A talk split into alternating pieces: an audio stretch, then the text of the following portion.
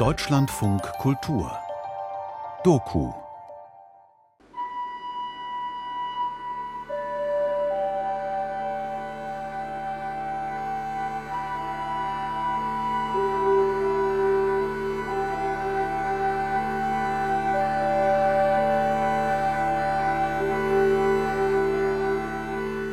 Vater unser.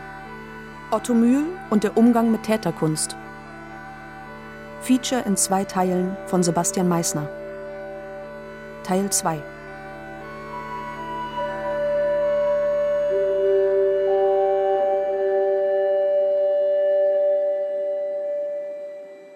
Er hat mir viel Liebe gegeben auch. Also da war er nicht knauserig. Wenn du da irgendwie ein bisschen positiv mit ihm umgehst, ist er unglaublich liebevoll und hat zu dir gehalten durch die und Ich weiß nicht, ich, ich würde es nur sagen, das ist Liebe. Violaine Vio Roussi ist als junges Mädchen mit ihrer frisch geschiedenen Mutter auf den Friedrichshof gezogen. Da ist eine Affektion gewesen, immer. Also da war ein Gefühl, gut, vielleicht weil ich mich so hingegeben habe und ich war dann irgendwie in seine Hände wie eine Muse, die mitgegangen ist und er hat mich auf Hände getragen. Da war er sehr geschickt, sehr manipulativ, hat seine Seduktorrolle perfekt gespielt. Das war ja das, das habe ich mit mehreren geredet. Sie haben sich auch wirklich gefühlt, er sieht mich und ich bin was ganz Besonderes. Auch in der Zeit, als Mühl seine siebenjährige Haftstrafe absaß, hat Vio den Kontakt zu ihm nicht abgebrochen. Ich habe ihm immer geschrieben und war mir noch wichtig, die Verbindung. Und irgendwo fand ich im Innerlichen ungerecht, egal, jetzt mal ohne nachzudenken über alles, was schiefgelaufen ist, sondern in dem Moment lasse ich ihn nicht im Stich, der im Gefängnis alleine ist, weil einfach die Gesellschaft ihn angreift. Auch noch Vio hat Otto Mühl bis zu seinem Tod begleitet, ihn jahrelang gepflegt, als er bereits schwer von seiner Parkinson-Erkrankung gezeichnet war. Ich habe wirklich eine Geduld gehabt, da haben viele gesagt, du so geduldig bist du. Ich war ja auch viel jünger. Ich, ich bin ja 40 Jahre jünger wie er weil ich habe ihn ja immer mehr betreut. Also Parkinson ist nicht einfach, da kriegen die Parkinson-Kranken auch Wutanfälle. Ich meine, der Otto hat sehr gelitten, dass er seine Unabhängigkeit verliert. Momentan kämpft Vio gegen ihre eigene Erkrankung an. Sie befindet sich zum Zeitpunkt unseres Videogespräches mitten in einer Chemotherapie. Vio kümmert sich heute um das Archiv und den Nachlass der Mühlkommune in Portugal. Hier wurde der Verleger Daniel Löwenbrück fündig, als er auf der Suche nach Musikaufnahmen von Otto Mühl war. Eine CD ist 2022 auf Löwenbrücks Label Tochnet Aleph erschienen.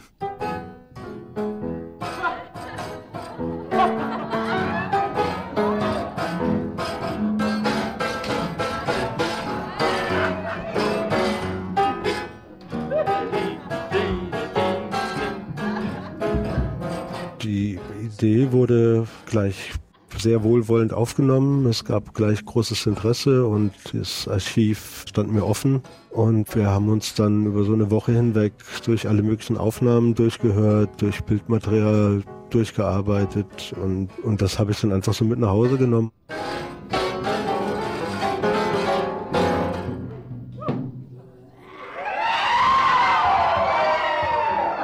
Daniel Löwenbrück beschäftigt sich schon viele Jahre mit dem Wiener Aktionismus. So hat er zahlreiche CDs mit der Orgelmusik von Hermann Nitsch veröffentlicht, der mit Otto Mühl mehrfach kollaboriert hat.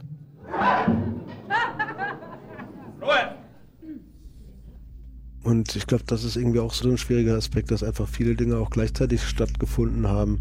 Dass es wahrscheinlich nicht die eine Geschichte gibt, die man erzählen muss.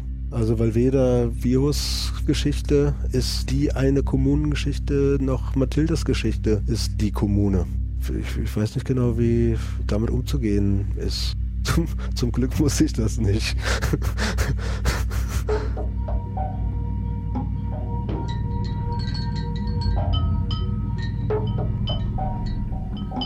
Er war über übergriffig zu allen Frauen, dass er sich Sachen rausgenommen hat, die wirklich am Anfang hat er noch unter aktionistische Handlungen, dass er eine Frau einfach packe und auf die Busen greift, ist dann aber eigentlich gar so selbstverständlich für ihn geworden. Und er ist jedenfalls übergriffig sexuell geworden und hat es vollkommen seine Rolle missverstanden.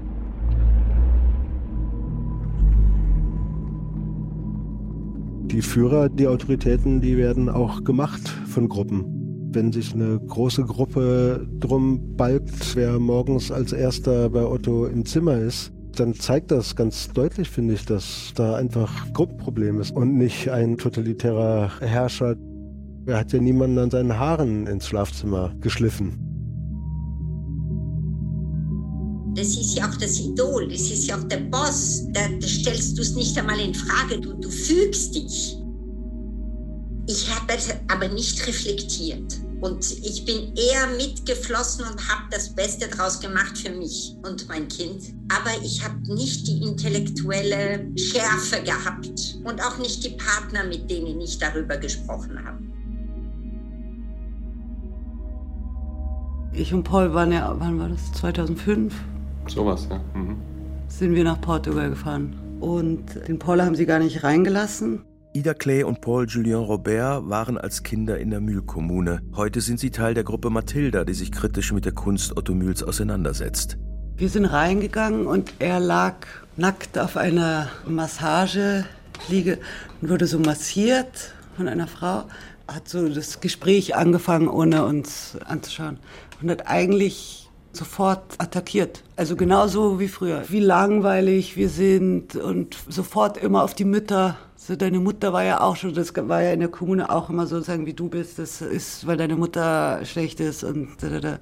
und ging eigentlich genauso weiter. Und dann hatten wir danach eben noch ein Gespräch mit den äh, Kindern dort und die haben uns auch total attackiert. Also es war wie am Frieshof. Also es war genau wie ein Spiegelbild zu meiner Kindheit dort, ja. Es war eben alles, was drinnen passiert, sozusagen ist heilig. Er ist der große Meister und wir können uns nicht rausnehmen, etwas in Frage zu stellen. Selling Mühl.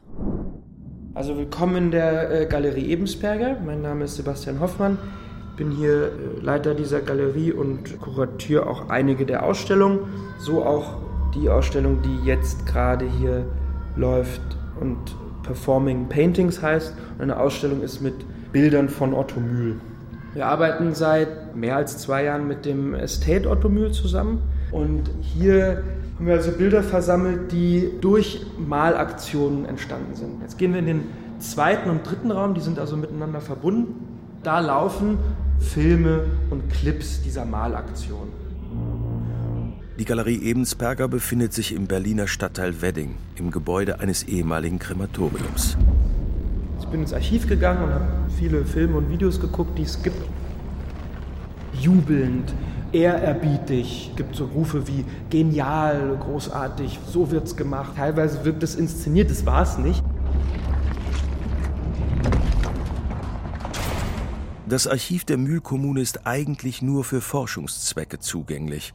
Paul Julien Robert, Ida Clay und Elisabeth Schäfer sind Teil eines Forschungsprojekts an der Akademie der Bildenden Künste in Wien. Um den Zugang zum Archiv mussten sie hartnäckig kämpfen. Denn die Entscheidung, was wissenschaftlich ist, obliegt dem Vorstand der Genossenschaft Friedrichshof. Was sowohl die Gruppe Matilda und unser Projekt einfordern, ist die Zugänglichkeit auch dieses Archivmaterials und der Miteinbezug dieses Entstehungskontextes weil dieses Archivmaterial ja großteils nur sehr schwer zugänglich ist, obwohl das Archiv für forschende Zwecke offen sein sollte, aber es ist ja nicht sehr barrierefrei zugänglich und das ist auch etwas, was wir auch kritisieren, wir als Forschungsprojekt, weil ich glaube, es ist einfach wichtig für Kunstwissenschaftlerinnen, aktuell, die sich mit dem Aktionismus auseinandersetzen oder Kuratorinnen, die Mühl irgendwie glauben, ausstellen zu müssen, die müssen ja auch den Kontext beforschen.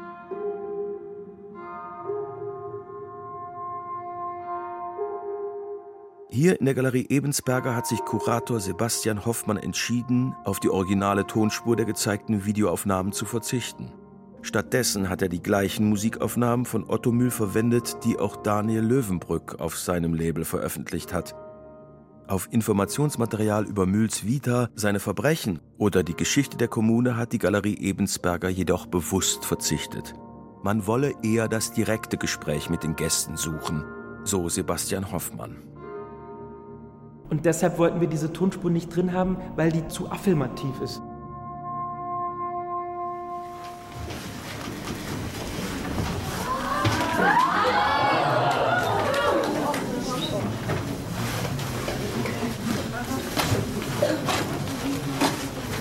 Gefällt mir sehr gut.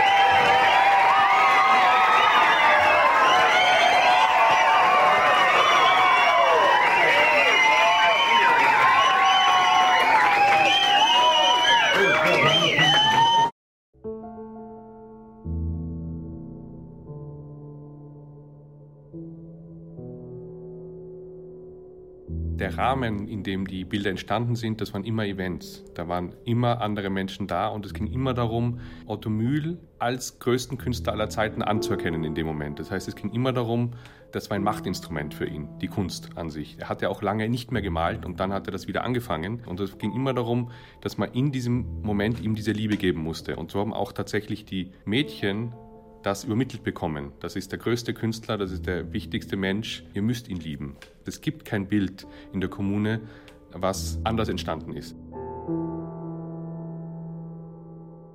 Mädchen und Frauen wurden dazu erzogen, dem größten Künstler aller Zeiten ihre Bewunderung durch sexuelle Verfügbarkeit entgegenzubringen. Mühlgalerist Sebastian Hoffmann.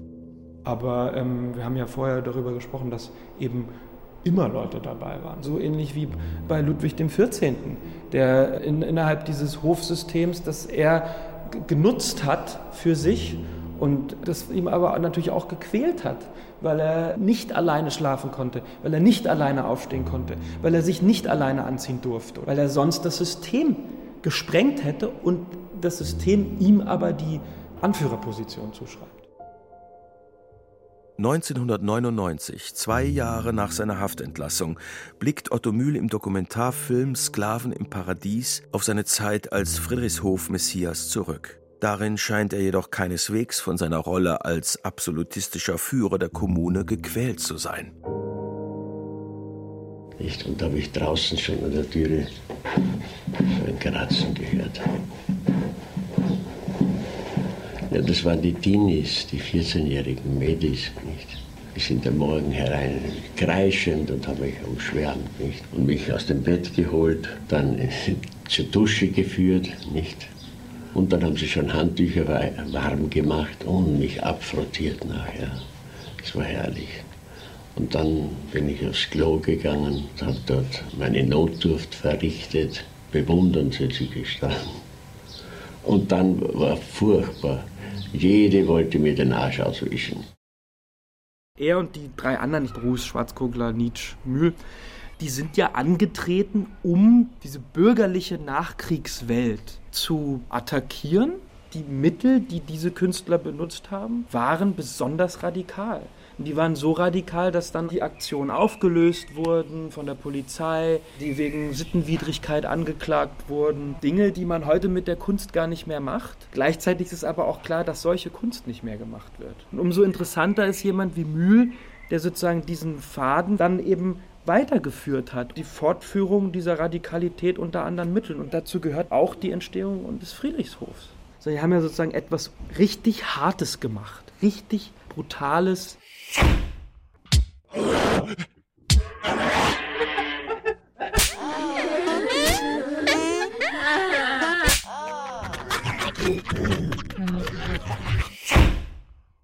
Die Werke Mühls, die heute auf dem Kunstmarkt besonders hohe Preise erzielen, sind seine Gemälde aus der Zeit der Kommune. Sie sind poppig, oft von nackten Menschen, Frauen in sexualisierten Posen.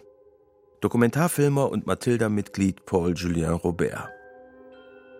Es gab ja diese Ausstellung 2003, der erste Titel war ja Sein Leben ein Kunstwerk. Und da hat ja die Gruppe Report das erste Mal so interveniert. Das Thema war das Richtige, glaube ich, aber nur diese Ausstellung, die hat nicht ähm, in irgendeiner Weise sein Leben kontextualisiert, sondern hat die Bilder an die Wand gehängt, Bilder, die auch in der Kommune produziert sind und hat das alles so dargestellt, als wäre das einfach ein Werk eines Genies. Ein Jahr später findet eine weitere Ausstellung in Wien mit den Werken Mühls statt. Für diese Ausstellung wurde ein Bild ausgesucht von einem 15-jährigen Missbrauchsopfer, das Mühl mit nacktem Oberkörper gemalt hat. Und dieses wurde als Werbeplakat in ganz Wien plakatiert. Da wird eigentlich mir deutlich, dass man sich sehr, sehr wenig Gedanken gemacht hat. Man muss sich vorstellen, Leopold, Dr. Leopold hat über 200 Bilder gekauft von Otto Mühl und darunter, das haben wir später festgestellt, etwa 15 Bilder, wo Missbrauchsopfer ganz erkenntlich abgebildet waren. Der Wiener Augenarzt und Kunstsammler Rudolf Leopold wurde erst in den 90er Jahren auf Mühl aufmerksam, zu einer Zeit, als Mühl inhaftiert war. Die über 240 Mühlwerke, die Leopold gekauft hat, gehören zu den Sammlungsbeständen des renommierten Leopold-Museums. Leopolds Geld half, die leere Kasse der nach Mühls Verhaftung neu gegründeten Genossenschaft am Friedrichshof aufzufüllen. Dies gibt deren Vorstand Peter Scheer in einem Interview mit der österreichischen Tageszeitung Kurier an. Hubert Klocker managt den gesamten künstlerischen Nachlass von Otto Mühl.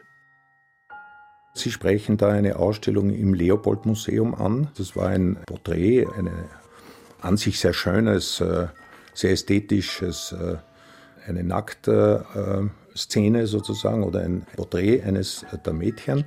Und äh, das wurde dann beeinsprucht, wurde dann auch abgehängt. Hier fragt man sich natürlich, wie kann ein Kunstsammler so unsensibel vorgehen. Ein Sexualstraftäter, der saß sieben Jahre im Gefängnis. Leopold hat ihn ein paar Mal dort besucht. Die Opfer haben ihn anscheinend überhaupt kein bisschen interessiert. Wir sind da den Leuten, die das äh, beeinsprucht haben, eigentlich entgegengekommen und haben das verstanden, dass man hier und im Hinweis auf Opfer, die sich vielleicht da nochmals ausgenützt oder missbraucht fühlen, dass man dem eigentlich nicht nachgehen sollte. Und solche Bilder sollte man nicht ausstellen. Sechs Jahre später wird genau dieses Bild, was überall plakatiert worden ist, in einem großen österreichischen Auktionshaus veräußert, wo es natürlich auch gezeigt wird, im Internet, überall und auch noch andere Bilder. Wir haben dieses Auktionshaus angeschrieben, man hat uns versprochen, wir passen da in Zukunft auf. Drei Jahre später wieder ein Bild von einem Missbrauchsopfer nackt dargestellt.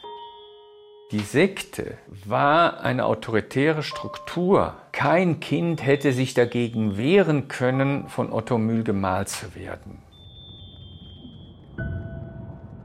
Es ist auch so, dass der Estate diese Bilder, auf denen missbrauchte Menschen abgebildet sind oder porträtiert sind, gar nicht rausgibt. Das, was auf der Auktion dann landet, stammt ja nicht aus dem Estate, das stammt aus, dem, aus Privatbesitz oder aus Sammlungsbesitz oder so. Der Friedrichshof gibt diese Bilder für Ausstellungen und auch in den Handel nicht raus. Als die Anzeige gegen Mühl lief, wollte Mühl verhindern, dass Beweismaterial in die Hände der Strafverfolgungsbehörden kommt und er hat angeordnet, dass sämtliche Tagebücher vernichtet werden. Das heißt, Aufzeichnungen, auch teilweise mit künstlerischen Bildern und ähnliches, aller Kommunaden, auch der, vor allem der Kinder und Jugendlichen, wurden alle verbrannt.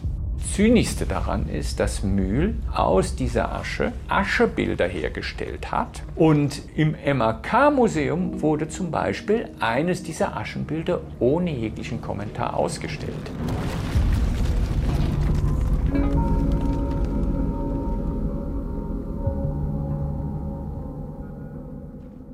2019 findet in der Galerie am Friedrichshof die letzte große Mühl-Einzelausstellung statt, kuratiert von Hubert Klocker. Die Ausstellung war, die Leute sind da durchgegangen, die Exponenten haben gejubelt und wow und so. Und es gab eigentlich überhaupt keine kritische Haltung dazu. Es gab keine Kontextualisierung und es war ein bisschen wie so ein Schlag ins Gesicht. So als würden alle Geschichten, die wir hören und selber erzählen, völlig von der Person Otomü getrennt. Diesmal entscheiden sich einige Protagonistinnen von Mathilda mit einem künstlerischen Statement in die Ausstellung einzugreifen. Die Ausstellung lief und es war ja keine Finissage geplant. Ja. Wir haben dann gesagt, okay, wir wollen die Ausstellung beenden, wir wollen da einen Eingriff machen und haben dann eine Woche in diesen Räumen dann das aufgebaut. Genau, dann haben wir einen Aufruf gemacht und alle ehemaligen Kinder der Kommune angeschrieben, ob wir zusammen diese Ausstellung kontextualisieren können. Und da haben wir eben die Raumtexte in Frage gestellt, umgeschrieben und Leute haben Statements geschickt, auch kleine persönliche Geschichten. Also der Hubert Klocker und der genau von der Genossenschaft, die haben dann gesagt, dass sie das zulassen. Diese Texte der Gruppe Mathilda werden als Projektionen oder als Ausdrucke im Raum der Galerie am Friedrichshof angebracht. Einer der Texte lautet Der Text des Kurators vernachlässigt das rigorose Hierarchiegefüge innerhalb der Kommune, das einer willkürlichen Definition durch Mühl bestimmt war. Sexualität wurde zum Zwang degradiert und zum Mittel, um Beziehungen zu unterdrücken. Kinder wurden von ihren Müttern getrennt, weil diese vermeintlich einen schlechten Einfluss auf ihre Kinder haben. Die Selbstdarstellung verkam zu einem Instrument der öffentlichen Demütigung, der Bloßstellung und einem Verratssystem, das Mühl zur Erhaltung seiner Macht diente.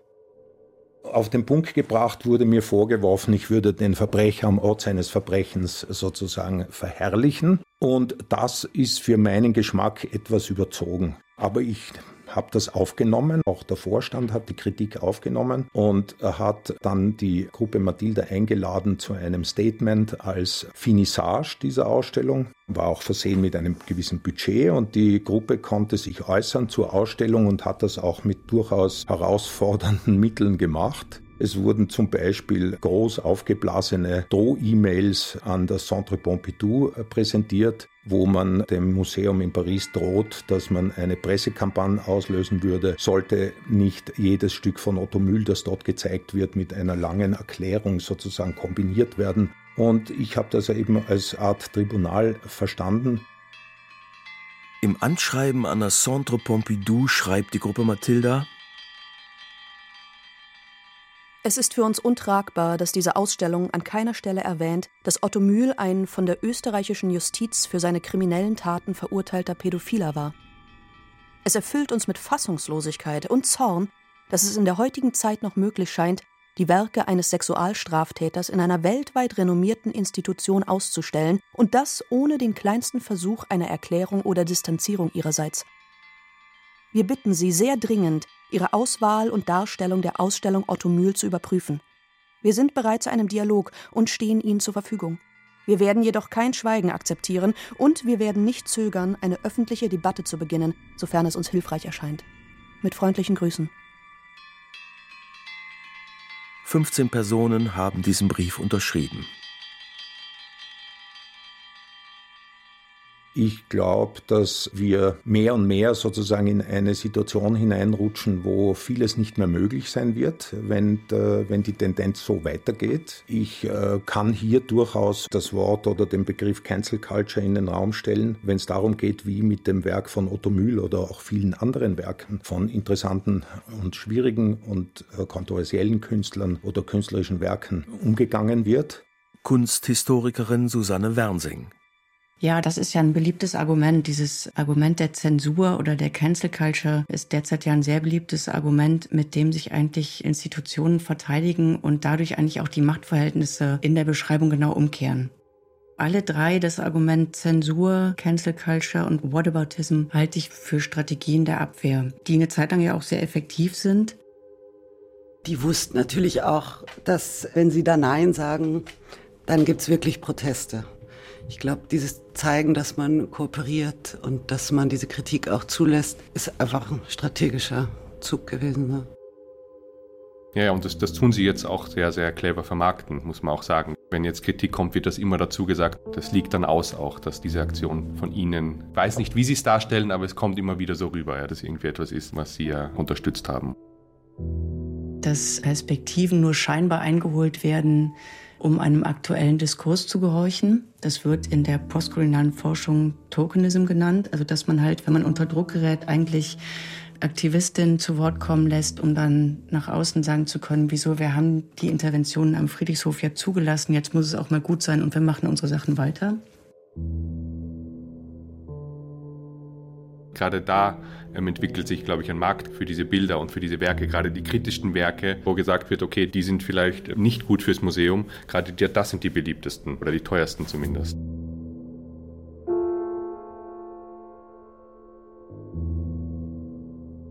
Also ich glaube, schlussendlich geht es einfach ums Geld. Sie wollen Automobil verkaufen ja, und wir stören. Die Meinung ist, dass man ihn nur so verkaufen kann, wenn man den Künstler von seinem Leben trennt. Und deshalb wird wirklich immer wieder versucht, das Bild an sich anzuschauen. Und wir wissen ja alle, was drumherum war. Wir kennen ja die Entstehungsgeschichten.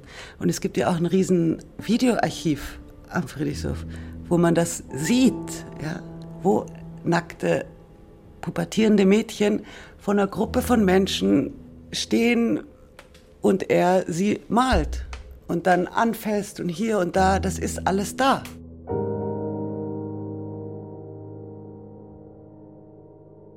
Kein Mensch, der ein Otto Mühl zu Hause hat oder in seiner Sammlung, geht ja mit jemandem dahin und sagt, guck mal, ich habe hier ein Bild von einem Missbrauchstäter, ist das nicht verrückt? Dafür sind die Bilder auch zu gut. Ich würde sagen, die Radikalität des Övres reicht aus, um etwas Krasses zu haben. Was soll das Krasse an Mühlgemälden sein? Sex, Blasphemie, Rasputin, Hitler und Prinz Charles Porträts, die in ihrer infantilen Obszönität wahlweise an U-Comics oder Charlie Hebdo Cartoons erinnern. Naive Landschaftsmalerei, die Stimmungen aus Van Gogh-Gemälden zu simulieren versucht? Oder die sogenannten Rutschbilder, die an eine Farbenschlacht beim Kindergeburtstag erinnern könnten? Eigentlich hat Mühl die Tafelmalerei bereits in den 60er Jahren für überwunden erklärt. Es waren eigentlich seine Fäkalien und blutreichen Performances auf Fotos und Videos festgehalten, die als wahrlich radikale Werke gelten könnten. Seltsamerweise sind es seine wesentlich konventionelleren Gemälde, die zurzeit so hoch in Auktionshäusern gehandelt werden.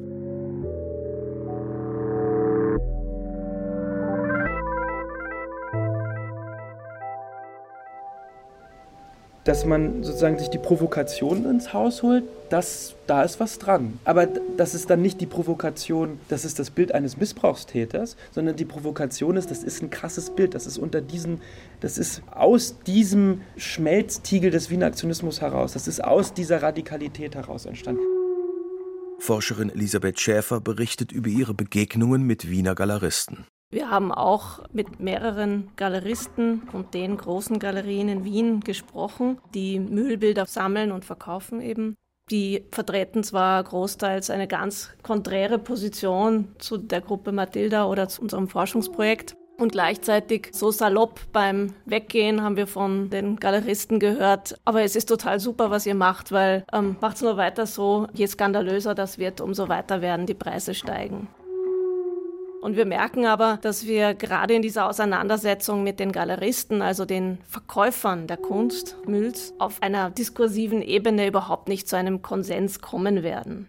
Wenn man sich als Galerie entscheidet, ich sammle diese Kunst und ich verkaufe die und ich baue mir einen Kundenstamm auf, dann hat man diese Entscheidung getroffen. Und da werden wir mit unserer Kritik die nicht überzeugen können. Mit wem wir das Gespräch auch ganz aktiv suchen, sind die Museen. Denn die Museen sind durch öffentliches Steuergeld geförderte Bildungseinrichtungen, die einen kritischen Aufklärungsauftrag haben.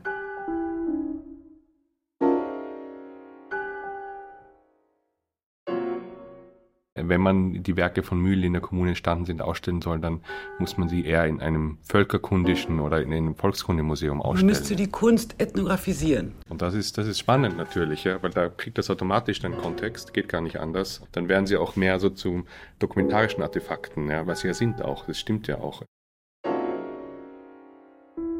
Auch Sarah Gutsch ist Teil der Gruppe Mathilda.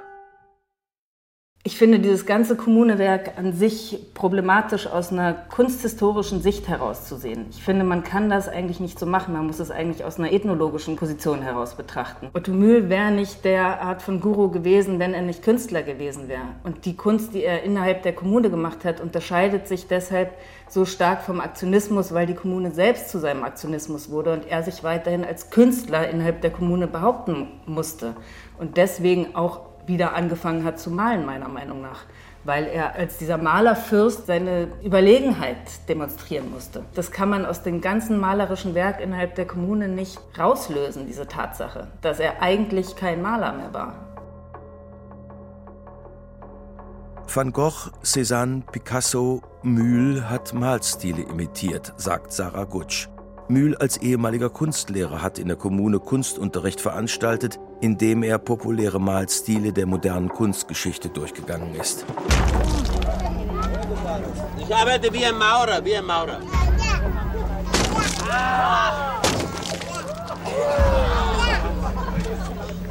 Jetzt kommen die braunen Teile.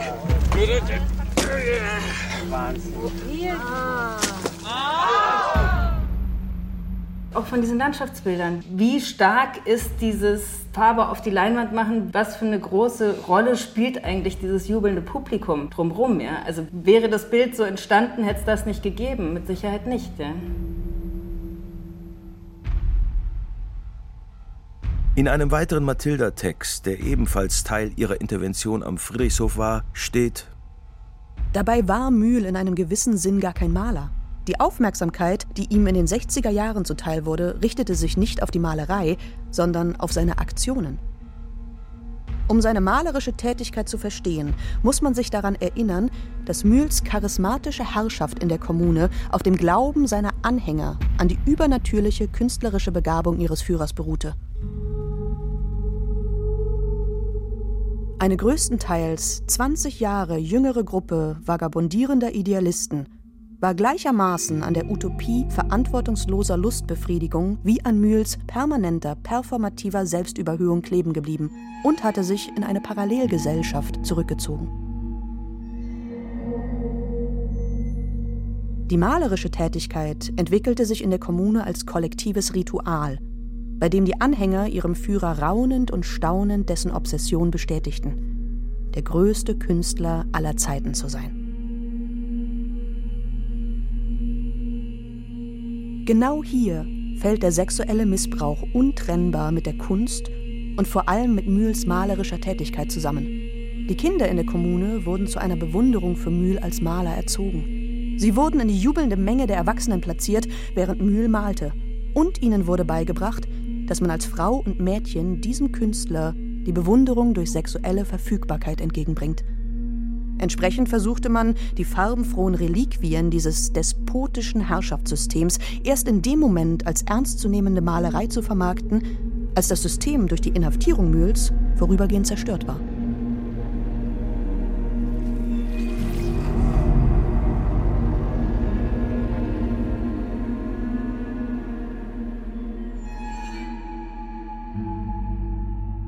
Mühl war eigentlich gar kein Maler?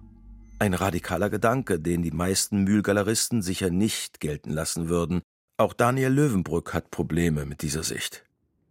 Aber man braucht zum Beispiel nicht alles zu kontextualisieren. Nicht jedes Bild entsteht in einem Kontext, der für Mathilda wichtig ist. Wenn ich jetzt zum Beispiel in diesem Mathilda-Text auch drüber lese, wie sich lange darüber ausgegangen wird, dass Otto ja eigentlich gar kein Maler wäre und so weiter und so fort, da frage ich mich dann auch, was das für ein Schauplatz ist das ist irgendwie auch unnötig und ich kann mir gut vorstellen, dass da irgendwie Glocke auf sowas natürlich auch nicht klarkommt.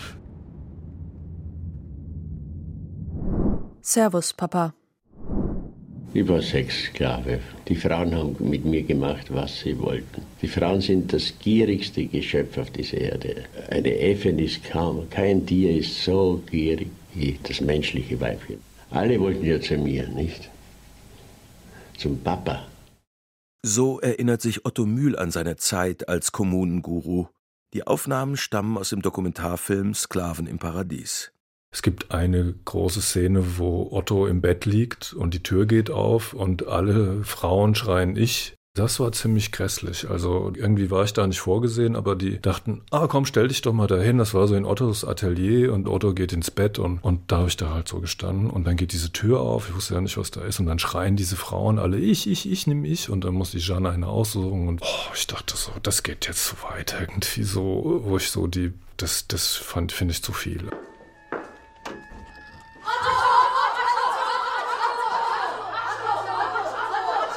Jeanne, such mir eine aus, mit der ich dann die Nacht verbringe.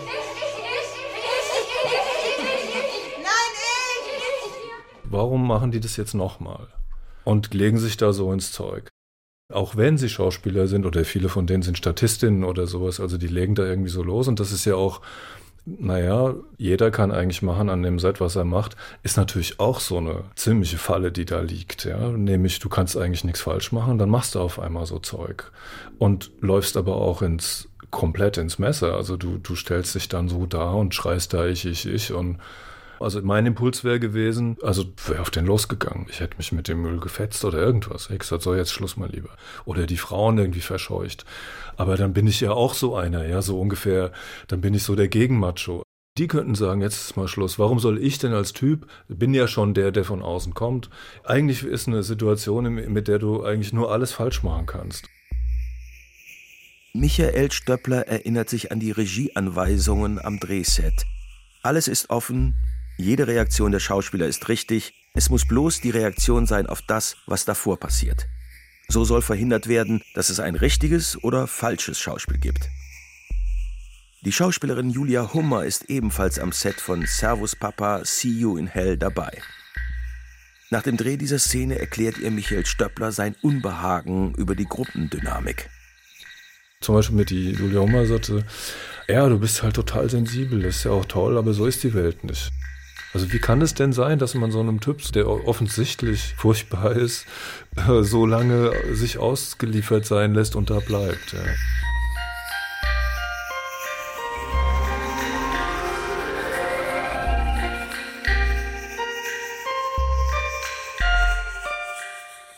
Am Ende des Films Servus Papa, See You in Hell wird Otto mit Hornbrille, Anzug und Krawatte von zwei Polizisten in Handschellen abgeführt.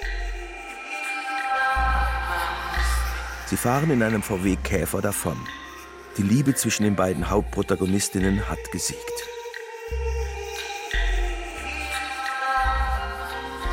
Also weil der Film hat da auch, würde ich sagen, okay, ich meine, das ist ja eine groteske Szene. Also ich meine, so ist der da ja nicht rumgelaufen und dann fährt da so ein VW. Das ist ja komplett verfremdet da. Ne? Damit hört es ja nicht auf, sondern was ist denn danach?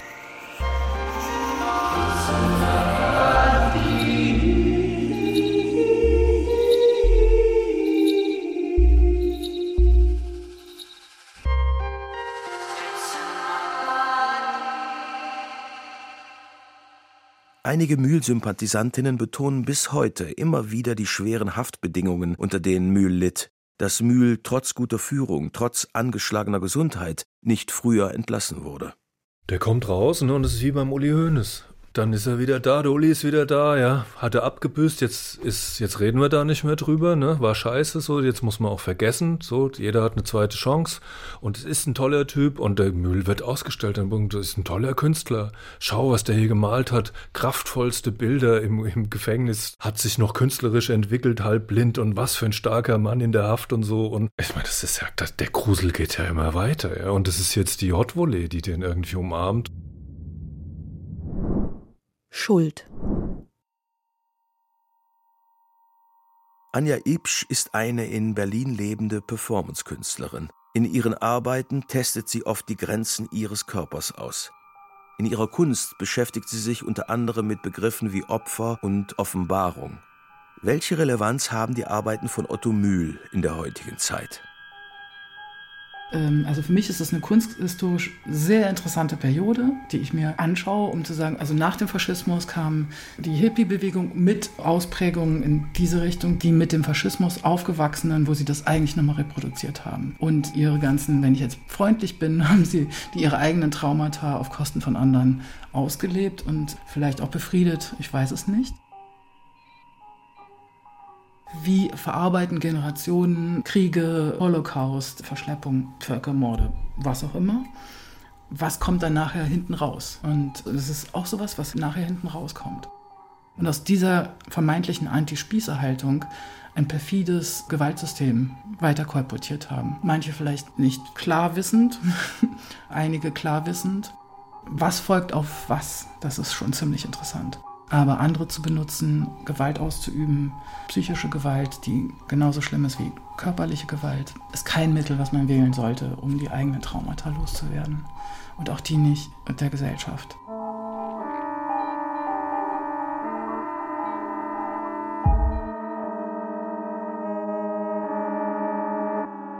Das ist das ganz Erschreckende an Macht. Also es gibt einfach Personen, die können so viel Macht ausüben, dass sie so Gruppen tatsächlich so formen können und verändern können. Und dann gibt es diese klassischen MitläuferInnen, die dann das Ganze stärken. Die Leute müssen ja auch mit ihrer Schuld klarkommen. Und das ist so schwer, sich der eigenen Schuld zu stellen.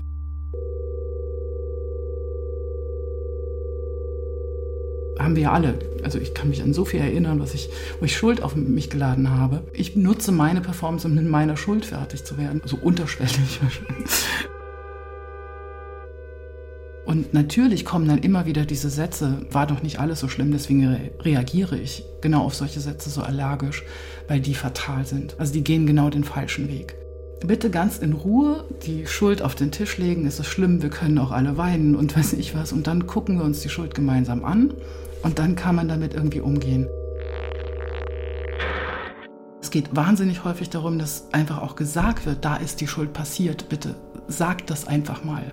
Und hier guckt euch, was es mit meinem Leben gemacht hat. Wir müssen uns die Wunden gegenseitig anschauen. Wenn aber die MitläuferInnen, die TäterInnen, alle immer wieder nur sich mit sich selber beschäftigen, dann passiert so etwas nie. Das ist aber sehr anstrengend, das machen nicht viele. Und oft sind MitläuferInnen auch noch schlimmer in den Ideologien verankert als die Führer oder Führerinnen. In Paul-Julien Roberts Dokumentarfilm Meine keine Familie sagt sein biologischer Vater, der auch in der Kommune war, Andererseits muss ich auch dazu sagen, ich werde mich aber auch niemals jetzt von irgendjemandem in Schuldgefühle da reintreiben lassen. Nein, ich weil, auch nicht. Weil letzten Endes. Nein, nein, das auf keinen Fall. Wir haben auch Phasen durchgemacht, sowohl in der Gruppe als auch später, wo es uns echt nicht gut ging. Ja. Seine Mutter stimmt dem zu. Ex-Kommunader Hans Schröder-Rosell sieht das anders. Ich glaube, es ist wichtig, dass man sich auch entschuldigt, dazu steht gegenüber den Kindern, dass man eine Mitverantwortung dadurch gehabt hat, dass man Mühl die Macht gegeben hat.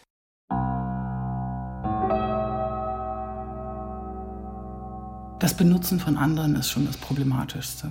Das ist übergriffig und das äh, transportiert tatsächlich genau die Gewalt, die in der Gesellschaft vorherrscht, auch noch widerspiegelt sie weiter in der Kunst. Und es gibt dann viele Leute, die argumentieren, man muss das sichtbar machen und dadurch wird es geändert. Ich sehe das anders. Indem man das so nochmal wieder transportiert, ver verstärkt man das. Und ich glaube nicht, dass durch die Verstärkung irgendetwas besser wird.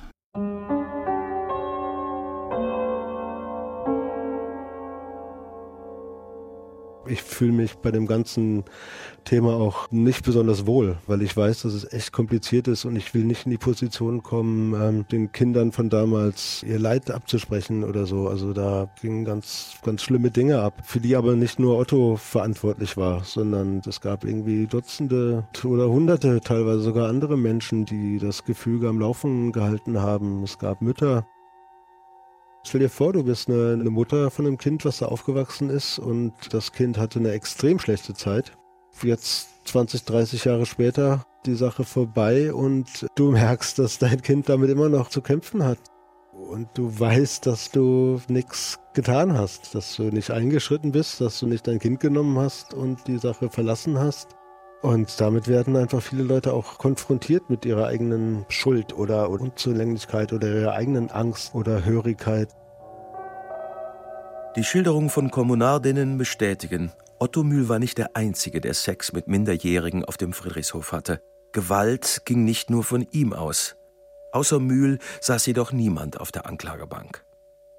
Es ist nicht nur Otto, das waren mit den anderen die Blicke der Männer von Anfang an. Nicht, er war nie exklusiv. Es gab beim Prozess eine Überlegung, dass beim Mühlsprozess Männer sich selbst anklagen. Es waren Männer bereit dazu. Wir haben auch sozusagen mit Minderjähriger.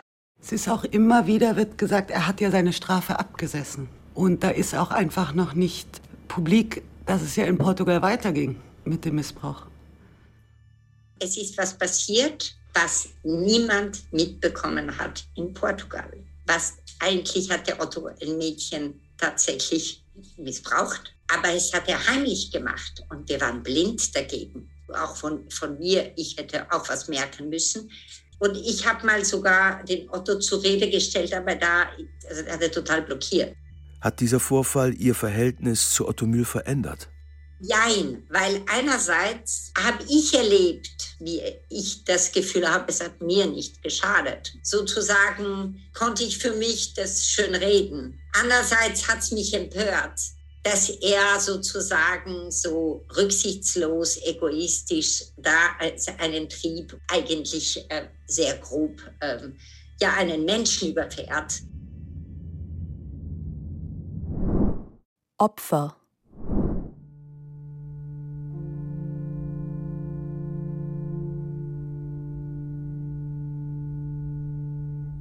Mit ihrem Sohn, der wie sie in der Kommune aufgewachsen ist, hat Amalia Rausch über den Dokumentarfilm Meine keine Familie gesprochen. Ich habe mit meinem Sohn ein ganz anderes Verhältnis. Er findet den Film, der ist ja gleich alt wie der Paul, sagt, der Film ist gut gemacht, ist ein guter Film, aber mich stört, dass sie gar so auf die Opferrolle gehen. Ich fühle mich nicht als Opfer. Ich habe Gutes erlebt, ich habe Schlechtes erlebt. Das war meine Kindheit. Sicher hätte ich mir manches anders gewünscht, aber jetzt lebe ich mein Leben. Und so geht halt jeder mit allem unterschiedlich um, hat unterschiedliche Verarbeitungsmethoden und manche trifft es äh, viel schwerer als andere. Ja. Wenn ein Opfer von sich aus an die Öffentlichkeit geht, ist das was ganz anderes, als wenn er von anderen oder sie zum Opfer erklärt und gemacht wird. Und das finde ich ganz schlimm, weil dann kannst du nicht selber aktiv dein Leben gestalten oder sehr schwer mit dieser Belastung, mit diesem Etikett. Also es hat sich sozusagen ein bisschen gewendet, dass man das eben auch wirklich ernst nimmt und dass man halt auch ernsthafte Gespräche darüber hat. Ja. Und dass wir halt auch in der Position sind, etwas zu fordern und dass wir uns eben nicht als Opfer sehen. Und das passiert eben, wenn du aktiv wirst. Und ich kann was tun. Ich kann Sachen klarstellen, ich kann darüber reden. Ich kann auch finanzielle Entschädigung fordern. Das Wort Opfer ist extrem problematisch, weil Opfer wird in unserem gesellschaftlichen äh, Kontext als passiv empfunden. Und passiv zu sein ist sehr unangenehm und ist eine doppelte Veropferung sozusagen. Es ist ein echt ein problematisches Wort. Vielleicht kann man da irgendein anderes Wort mal finden, um das sprachlich besser zu fassen. Auch natürlich, wenn man das auch noch im Wiener Aktionismus benutzt, viel mit, dem, mit den Opferritualen. Also man kann das extrem interessant verquicken, seltsamerweise.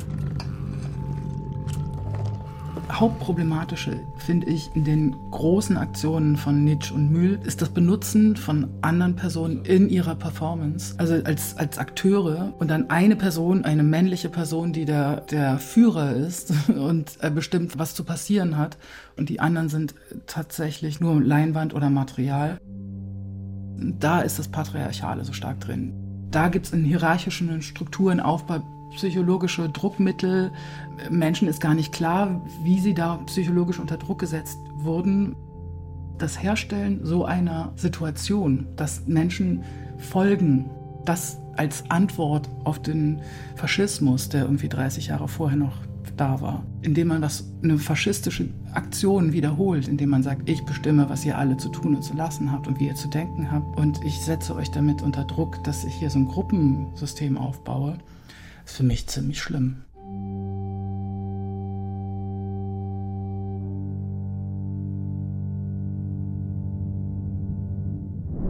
Ein Fund.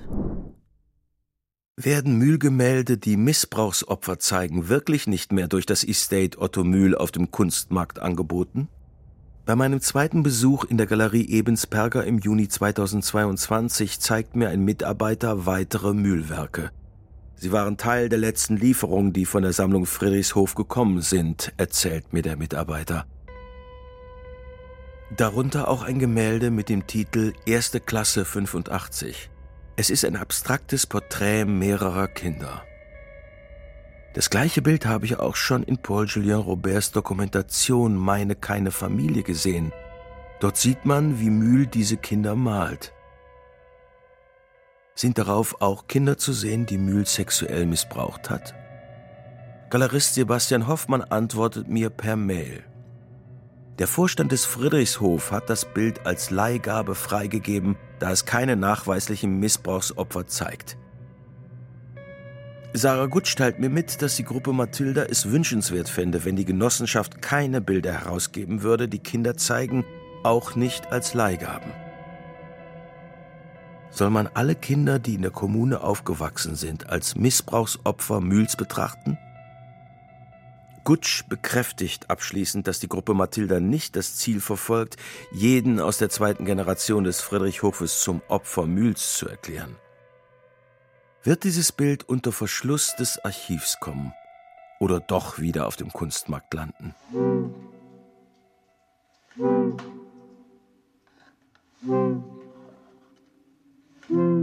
Doch kurz vor dem Ende meiner einjährigen Recherche kommt überraschend einiges ganz anders. Die Sammlung Friedrichshof inklusive aller Mühlwerke wird verkauft an den Wiener Kunstsammler Philipp Konzett. Circa 800 Ölbilder, 15.000 Arbeiten auf Papier, 1100 Drucke von Mühl alleine. Dazu andere Werke von Hermann Nitsch, Günter Bruß, Rudolf Schwarzkogler. Ich persönlich halte es mit der Devise, was geht mich das Privatleben eines Künstlers an? So Konzett in einem Interview mit der Zeitschrift Weltkunst. Die Verkaufssumme soll sich auf mindestens 12 Millionen Euro belaufen. Der Genossenschaftsvorstand Peter Scher hat dabei Hubert Klocker eine Provision von 20 Prozent zugesichert. Dies wäre eine Summe von mindestens 2,4 Millionen Euro. Hubert Klocker möchte sich abschließend über keine Details des Verkaufs äußern, auch nicht darüber, ob sich unter den verkauften Bildern auch als problematisch geltende Werke befinden, wie zum Beispiel die sogenannten Aschebilder oder Bilder, auf denen Missbrauchsopfer abgebildet sind. Die Auseinandersetzungen zwischen den Otto Mühl-Kritikerinnen und den Galeristen Klocker und Konzett werden wohl dennoch nicht zum Ende kommen, sondern sich auf neue Schauplätze verlagern. Und was denkt Michael Stöppler über Servus Papa, den Film, in dem er mitgewirkt hat, nachdem er jetzt die letzte Schnittfassung gesehen hat? Also weder Zweifel daran zu haben, noch begeistert zu sein, ist ja schon mal ganz gut. Also du siehst es und eigentlich ist es traurig, dass es vorbei ist. Es ist so ein Film geworden, aber es ist auch schön, weil jetzt geht es ja weiter, jetzt kann man es gucken und die Leute wieder treffen, also so das nächste kommt auch. Ich kann ja auch nicht begeistert sein von dieser Kommune. Ja, ist traurig auf eine Art. Alles. Naja, die ganze Situation, weil du weißt, du trennst dich wieder und du weißt, wie quasi die Welt gerade in welchem Zustand die ist. Und dass es das wirklich auch noch gab und sich jetzt nicht einfach irgendjemand als Film ausgedacht hat, sondern dass tatsächlich Leute sowas gemacht haben. Es ist irgendwie traurig.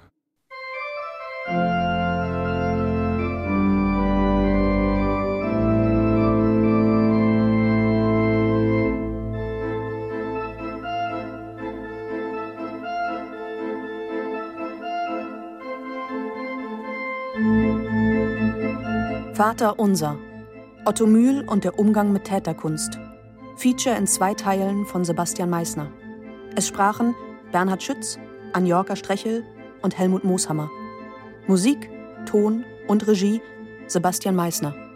Produktion Deutschlandfunk Kultur 2023.